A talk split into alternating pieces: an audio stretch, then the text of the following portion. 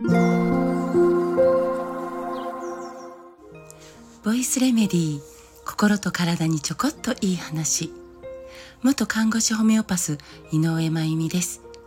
今日は東京に向かっています、えー、大切な人ががんと言われる前に知っておきたいがん医学のお話。というタイトルで、えー、お話をさせていただく予定になっています。で、えー、今日、まあ、初日でこれから21日間3週間ですねずっと出張が続きます。えー、各地でね、あの、読んでいただいて、企画してくださって、えー、お伝えできること、本当にありがたく思っています。そう、そしてね、今日はがん医学のこと、いわゆる手術、化学療法、放射線治療という、まあ、方法についてもお話、えー、するんですね。まあそれだけじゃないんですけど。で2人に1人ががんになると言われてますがそのほとんどの方が、えー、まあ三大療法と呼ばれるさっき言った、まあ、手術化学療法放射線治療を選択されると思います。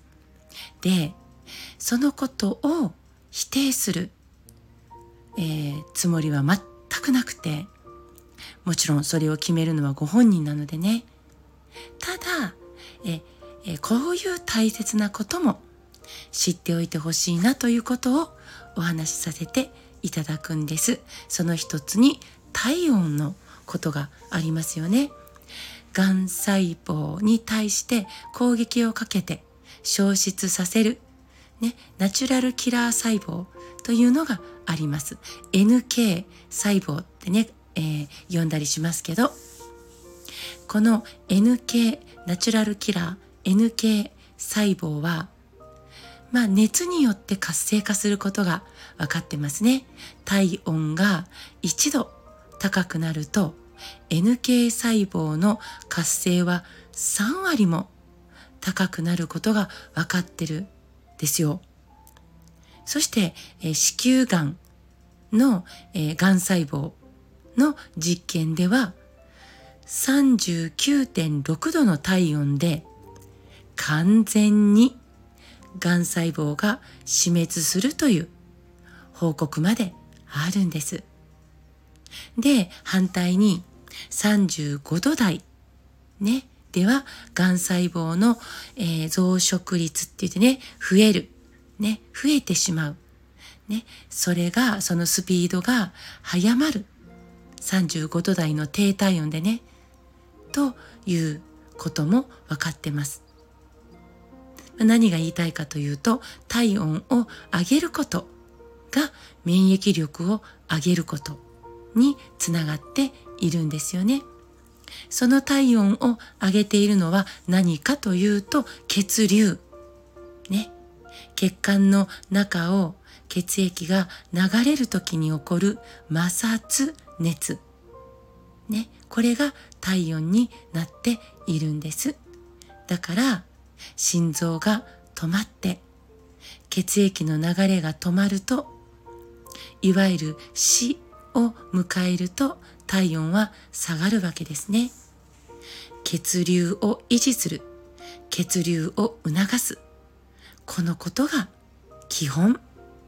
ね、そのための方法としてこれまでね、夏暑くてシャワーしかね、使ってなかった方は、ぜひ入浴の習慣を取り戻してほしい。お風呂に入ろう。ね。シャワーとかね、あるいはお風呂に、お風呂でももうちょっと使ってすぐ上がるということだけでは、体の表面から、まあ1から2センチくらいのね、深さしか体は温まらないそうですよ。もう少しゆっくりと、えー、時間をかけて入って体の芯まで温まること。ね、39度くらいのお湯に、えー、ゆっくり使って体の芯が温まるようなえー、入浴の、えー、方法を工夫してみてください。